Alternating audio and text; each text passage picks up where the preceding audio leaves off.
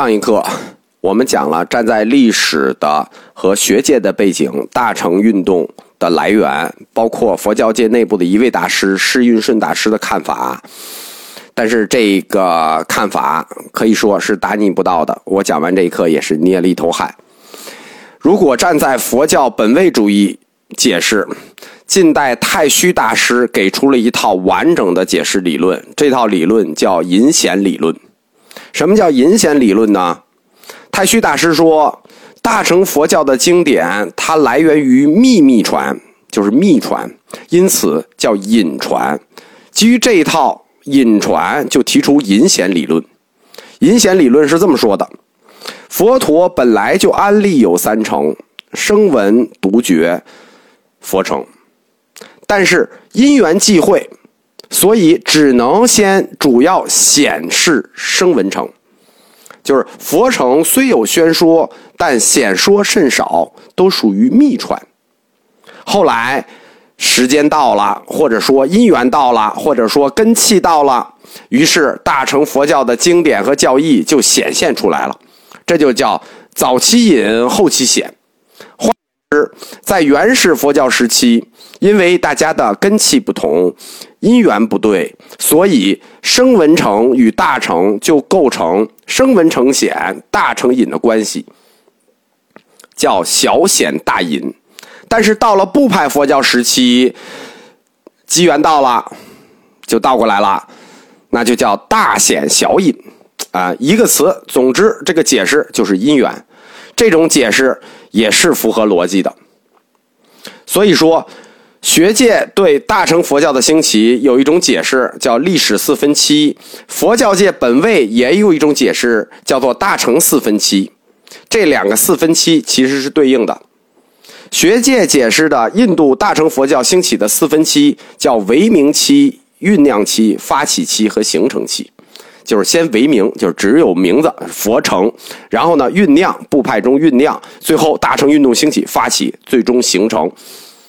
这是学界的历史四分期，佛教本位主义的四分期叫大乘四分期，就是基于太虚大师的显隐理论的。显隐理论的四分期叫隐形期、渐显期、现起期和显成期。隐形期就是隐着看不见，渐显期就是出现了这些思想，现起期大乘运动兴起，显成期最终大乘运动站起来了。其实，大乘佛教的这种叫大乘四分期与学界的历史四分期，它是一一对应的。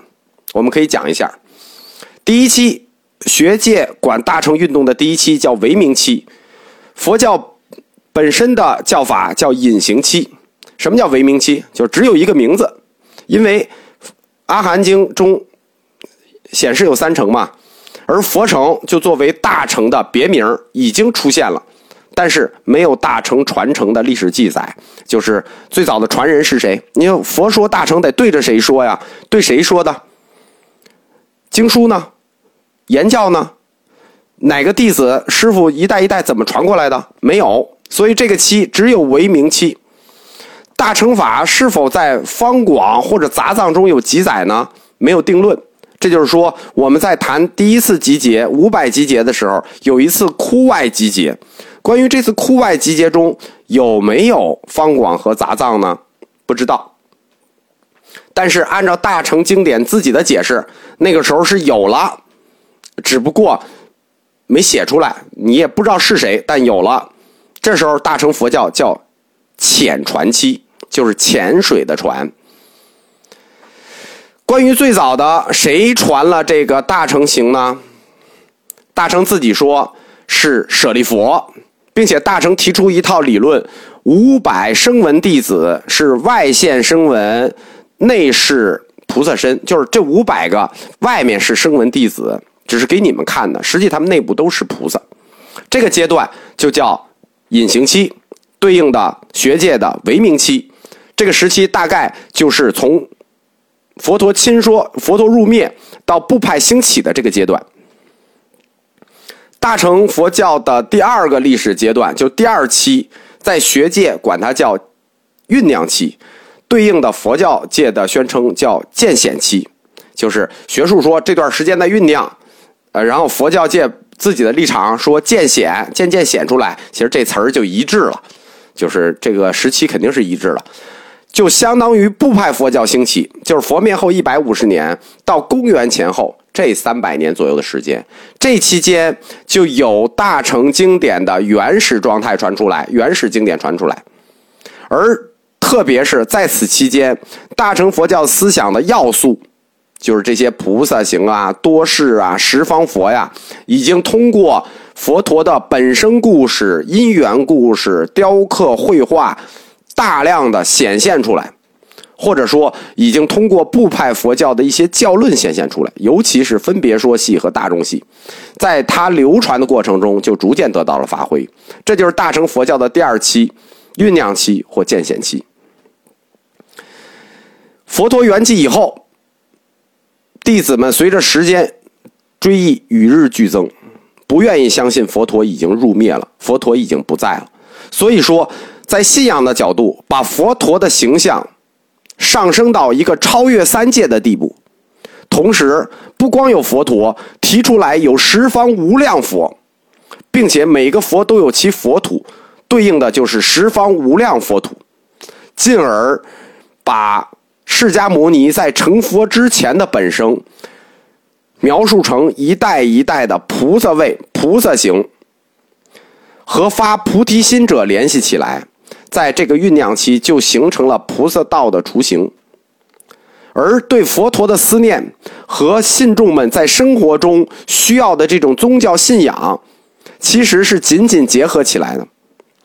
这个时期就是我们说的部派佛教兴起时期，到公元前后的时期，因为正是佛教思想空前活跃时期，没有束缚了嘛。部派佛教自己集结自己的，我们讲过叫中集结，那他们的思想就空前活跃，所有的想法、哲学思想都在这个阶段得到了充分的发挥，所以。潜行的早期潜行的菩萨行者们，就通过各种方式表达出来了大乘佛教的因素。他们无论在信仰上、思想上、理论上、行动上，都逐渐的在这两三百年里，把他们的这种思想加进了原始佛教时期。大乘道的面貌也因此逐渐明朗起来。通过艺术、文学、经论种种形式，开始深入人心。这就是第二阶段。第三阶段，那运动就要来了。第三阶段在学术立场上就叫发起期，就运动开始了。站在佛教本位立场上叫现起期，这也是呃有对应的。一个运动发起，包括一个运动现起，它必须是有明确标志的。这个明确标志是以明确人物做标志的，就是公元前后龙树菩萨出世弘法，这就是以大乘。正式现起的标志，或者说大乘经传出的标志，在公元一世纪初期，最早的大乘经可能就出现在公元前一世纪，最迟也在公元一世纪的上半叶。根据这些经典，因为经典呃大乘经教的类型很多，法华、般若、华严，说明在不同的团体同时出现了大乘团体，而这些团体都是在家众组成的。就是我们说大乘初期的推动团体，全部是在家信众、居士佛教，这就相当于通过居士佛教发起了大乘运动。大家记住啊，在学术立场的第三期发起期和佛教立场的现起期，有一个专有词叫大乘运动，就是它是一个标准词，是大乘运动。在大乘善根普遍成熟的情况下，我们前面说小显大隐，小乘显大成隐。现在大乘善根已经普遍成熟，龙树菩萨已然出世，那我们就不能隐了，对吧？我们就必须显了。所以这个阶段，那就大隐要小显了。当大乘菩萨行者出世，就是马明菩萨、龙树菩萨、提婆菩萨出世以后。当然就会传出来自佛陀的大乘经论了。有的是以佛说的形式传出的大乘经，有的是以造论的形式传出的大乘思想。在此基础上，稳定的团体和大乘信众不断的出现，大乘运动就正式拉开了序幕。这个运动的旗手就是龙树。作为大乘佛教兴起的序幕，就是说大乘就是我们说一个运动必须构成一定的规模才能构成运动，两三个人那不叫运动，那叫快闪。广场运动是有人数要求的。大乘经典的传出受到了部派佛教一些人的攻击，但是它之所以能兴起运动，一定是受到了更多人的热烈欢迎，甚至很多部派佛教的信仰者。迅速转而皈依了大乘。大乘佛教最初的红传就是在这种纷乱争执中展开的。早期大乘的信众大部分都是在家，在家人，就是说是居士，他们组成了在家信众的团体，而有别于出家僧团，他们自称是菩萨，即菩提萨埵。我们说凡夫菩萨，就是他们自称菩萨或者菩萨行者，因此。大乘运动也可以称为菩萨道运动，即菩萨行者自称以行菩萨行的运动就是大乘运动。而且，大乘运动区别于小乘运动的一个特点是，大乘运动它特别重视信仰与实践的结合。我们说行菩萨行要度救众生，要有慈悲心，是什么？是与众生互动之间实现的。它不像小乘求自己解脱，你一个人哪儿没人，你哪儿待着，你自己解脱就行。大乘运动必须在普遍的世间生活中去修行，所以它特别重视信仰与生活修行的这种实践。他在思想上是以宗经为特征的，但它的出现是以群众运动的形式出现的，这表明了大乘运动的兴起是有社会的内在动力因素的。大乘运动的第四期，就是那是现起期了。第四期那就正式形成了。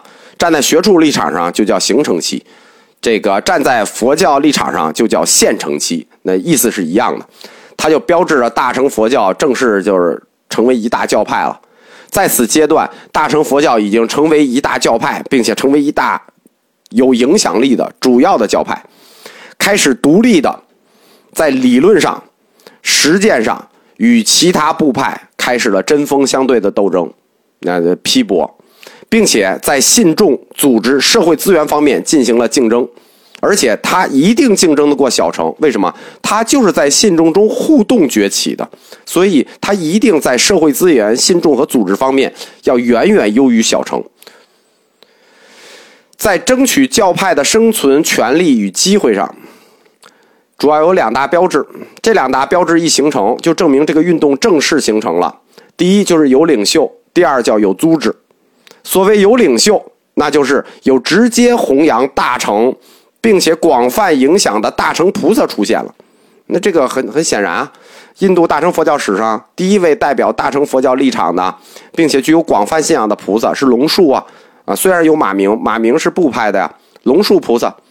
他先在南印度弘扬大乘佛教，就安达罗地区，又转到北印度，就西北印弘扬。甚至，我们客观点说，就是龙树菩萨开创了大乘佛教。所以，龙树菩萨又叫第二世家。为了表明他是佛陀正脉，所以叫第二世家。他又追到了本师释迦摩尼。所以，你说本师释迦摩尼，这实际就是大乘。他是追本师到了释迦摩尼。就是即使在大乘将他的创造直接归于佛陀的自己的大乘佛教本位立场上看。龙树菩萨也是第一个在社会大众中家喻户晓的大乘菩萨。他不仅开创了大乘里的中观派，而且后世相当多的佛教宗派都尊龙树菩萨为其祖师。比如在中国，他号称八宗共祖，诚实、净土、天台、三论、唯识、华严、禅宗、密宗都认龙树为其共祖。大乘有代表性的弘扬者出现了，就是我们说一个运动正式成功了，一个是要有领袖，领袖出现了，这就是构成大乘兴起的内在引领因素，引领因素有了。第二条就是要有组织，所谓有组织，就是成立了大乘宗派，因为一个运动它不能昙花一现，你在广场上集合一下，然后就散了，回家吃饭了，这不叫运动，这个这也叫运动，那这个运动就太短命了。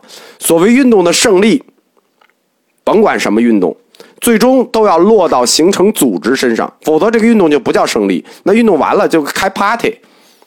任何运动开花结果都必须形成党派或者宗派，否则很快就会烟消云散。因此，大成最终第四期显成期，一个是领袖引领因素的出现，另一个就是大乘宗派的成立，它才真正标志着大乘道或者大乘佛教的确立。这是大乘佛教的兴起的主要外在标志。